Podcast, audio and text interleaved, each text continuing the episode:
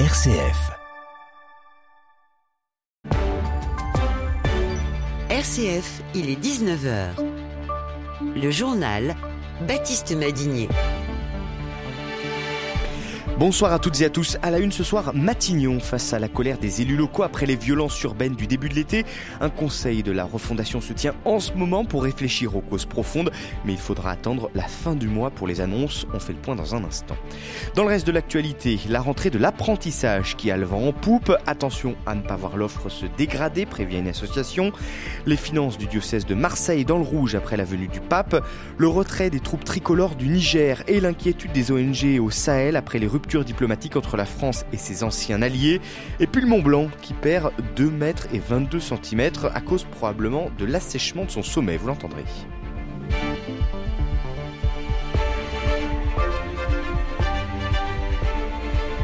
C'était donc un moment très attendu après les violences urbaines de juin dernier. Ministres, maires, élus locaux, experts de la ville ou autres syndicats se sont réunis depuis 17 heures pour un conseil de la refondation censé s'attaquer aux, racines profondes de ces troubles. Alors il n'y aura pas d'annonce, a déjà prévenu Matignon, mais il faudra bien quand même rassurer les maires car pour beaucoup les plaies sont encore ouvertes. Ils attendent donc, eux, des annonces, Grégoire Gindre. Des annonces, mais surtout des réponses. Hein. Dans certaines communes, le traumatisme est encore présent, un peu plus de euh, trois mois après les émeutes. En Seine-Saint-Denis, à Neuilly-sur-Marne, les sept voitures de la police municipale ont pris feu, tandis que le service logement de la mairie a également été incendié. Pour son maire de divers droites, Zartos Bakhtiari, le gouvernement est bien loin des promesses tenues fin juin.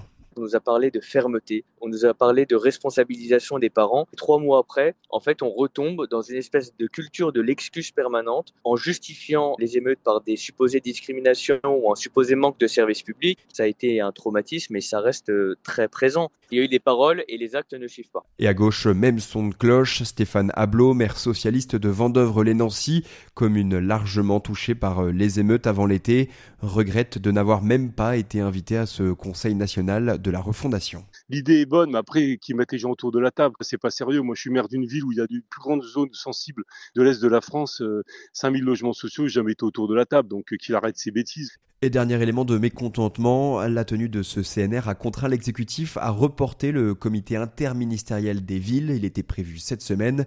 C'est le quatrième report en un an. Et les mesures seront annoncées par Elisabeth Borne à la fin du mois. Après la contrôleur générale des lieux de privation de liberté, c'est au tour de la Cour des comptes d'alerter une nouvelle fois sur la surpopulation carcérale. Ce phénomène pèse sur la politique d'exécution des peines et coûte environ 4 milliards d'euros par an selon l'institution. En bref, encore euh, la crise du logement. L'État s'engage à verser 400 millions d'euros supplémentaires par an pour rénover les HLM. Au total, 1,2 milliard seront répartis sur trois ans, notamment dédiés à la rénovation énergétique. Un budget qui ne règle cependant pas la question du manque de logements sociaux. Fin 2022, plus de 2 millions de ménages étaient encore en attente d'un logement social et seulement 85 nouveaux logements sociaux ont été créés en 2023. Une question pour la suite du journal. Sommes-nous en train de vivre l'âge d'or de l'alternance?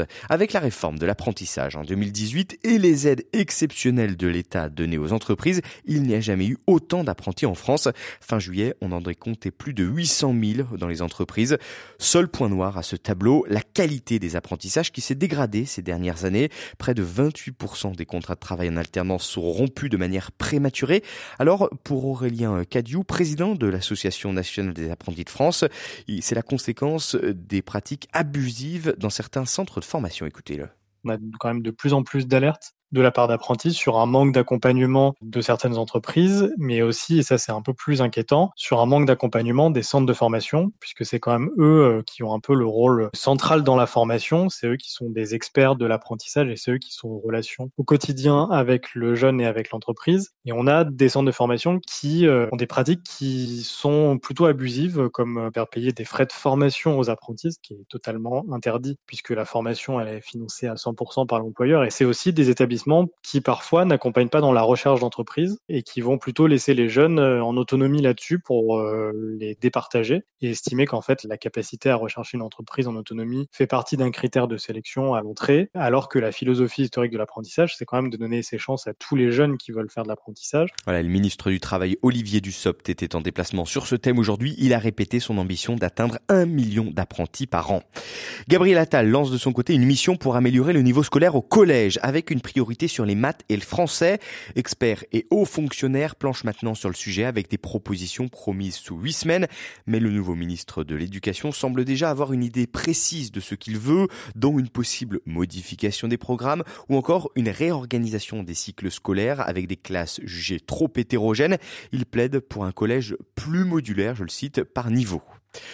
Le diocèse de Marseille, je vous le disais en titre, dans le rouge financièrement après la visite du pape. Il manque 500 000 euros pour combler euh, le budget des rencontres méditerranéennes.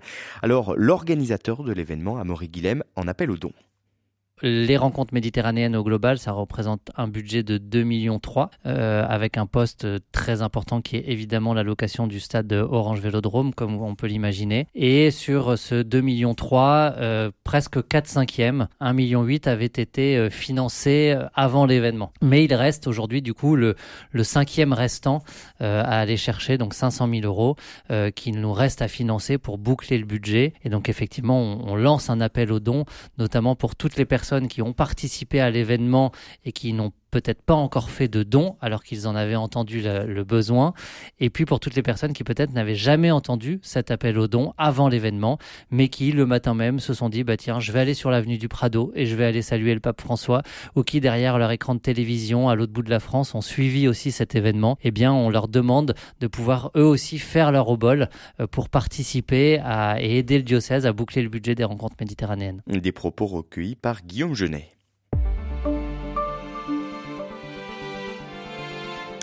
Paris commence dès aujourd'hui son retrait des troupes françaises déployées au Niger. Un premier contingent de 400 soldats situés dans le nord-ouest, dans la zone des trois frontières, doit gagner l'aéroport de Niamey aujourd'hui. Restera ainsi 1000 soldats à évacuer, surtout euh, tout le matériel, des blindés, des hélicoptères, des drones Reaper ou encore des avions de chasse. Un défi logistique.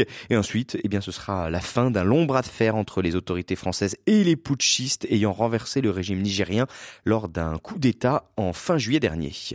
Et dans ce contexte, les ONG travaillant au Sahel s'inquiètent car la dégradation des relations entre la France, le Burkina, le Mali et le Niger risque d'entraver leurs actions. En guise de représailles diplomatiques, Paris a suspendu l'aide française au développement dans ces pays. Alors Manuel Desrolets, délégué général de CCFD Terre Solidaire, membre du groupe Coordination Sud, ne cache pas son inquiétude. Écoutez. Est d'abord inquiet par la suspension de l'aide publique au développement à destination des organisations locales. Et on est inquiet pour les populations, on est inquiet pour les organisations qui les soutiennent. Cette suspension, aujourd'hui, elle euh, génère euh, déjà des mises en péril d'actions humanitaires et d'actions de développement local, dans des actions de santé, dans des actions de lutte contre la pauvreté. En fait, euh, là, on est dans une posture qui constitue une rupture par rapport à ce qu'a été jusqu'alors euh, l'aide publique au développement. Jusqu'alors, c'était bien décorrélé des choix diplomatiques, euh, des stratégies militaires et des choix économiques et financiers également. Le Conseil des conférences des évêques européens appelle à la négociation dans la région du Haut-Karabakh, dans le Caucase. Le conflit dure depuis trop longtemps, s'émeut-elle. Et justement, le président du Conseil européen, Charles Michel, vient d'inviter le président azerbaïdjanais Aliyev et le premier ministre arménien Nicole Pachanian à venir négocier à Bruxelles d'ici la fin de l'automne. Plus tôt dans la journée, le régime azerbaïdjanais s'était dit prêt à des pourparlers avec son voisin sous médiation de l'Union européenne. Volodymyr Zelensky est présent en Espagne pour le sommet de la communauté politique européenne et notamment pour demander des renforts en matière de défense aérienne pour l'hiver. Une demande appuyée aujourd'hui par une frappe meurtrière qui a fait au moins 51 morts dans le village de Groza dans l'est du pays. Les habitants étaient réunis dans un magasin et un café selon les autorités. L'année 2023 en passe d'être la plus chaude enregistrée, c'est ce qu'a annoncé l'Observatoire européen Copernicus ce matin. Selon sa directrice adjointe, ce mois de septembre est le plus chaud jamais enregistré en France. Il va conduire euh, l'année 2023 à s'élever à 1,4 degrés au-dessus des températures moyennes pré-industrielles. On s'approche donc de la limite des accords de Paris. Mais alors, Copernicus, cet institut dont on vous parle souvent, c'est quoi? C'est quoi ce programme européen qui observe notre planète? Écoutez le décryptage d'Étienne Pépin. Record de chaleur, étendue des feux de forêt, température des océans, toutes ces données essentielles pour comprendre le dérèglement climatique actuel sont issues du service Copernicus, le programme d'observation de la Terre de l'Union européenne. Il est équipé de sept satellites dédiés, les Sentinelles qui analysent l'état de la Terre depuis l'espace, de la température des océans aux images de la végétation en passant par l'analyse des gaz présents au-dessus de l'Europe. Chaque satellite a sa spécialité. Au sol, des réseaux de surveillance in situ des pays membres de l'Union européenne comme des stations météorologiques terrestres fournissent des données complémentaires qui permettent de confirmer celles prises dans l'espace. Le programme d'observation de la Terre a été lancé en 1998. Le premier satellite, le Sentinel-1A, a rejoint l'espace en 2014. La majorité des informations fournies par Copernicus sont utilisées par les autorités publiques. Elles sont aussi proposées gratuitement à des entreprises pour une utilisation très large, comme la gestion des zones urbaines, la protection civile, les infrastructures, les transports ou encore l'agriculture. Merci Étienne. Et justement, effet du changement climatique ou variation normale, le Mont Blanc a perdu 2 mètres en deux ans. C'est le constat des géomètres experts de Haute-Savoie qui ont mené une expédition.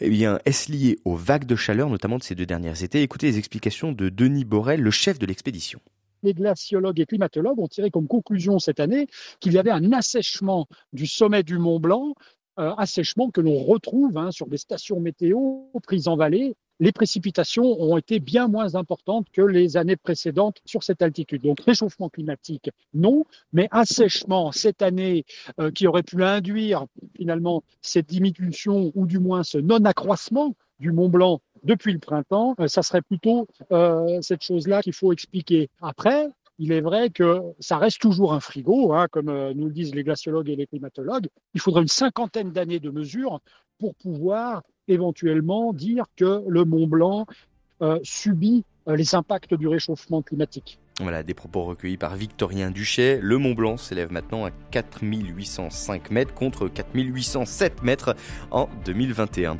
C'est la fin de ce journal. Merci à tous d'avoir été à l'écoute. Merci Antoine Picot pour la technique. Bonne soirée à tous.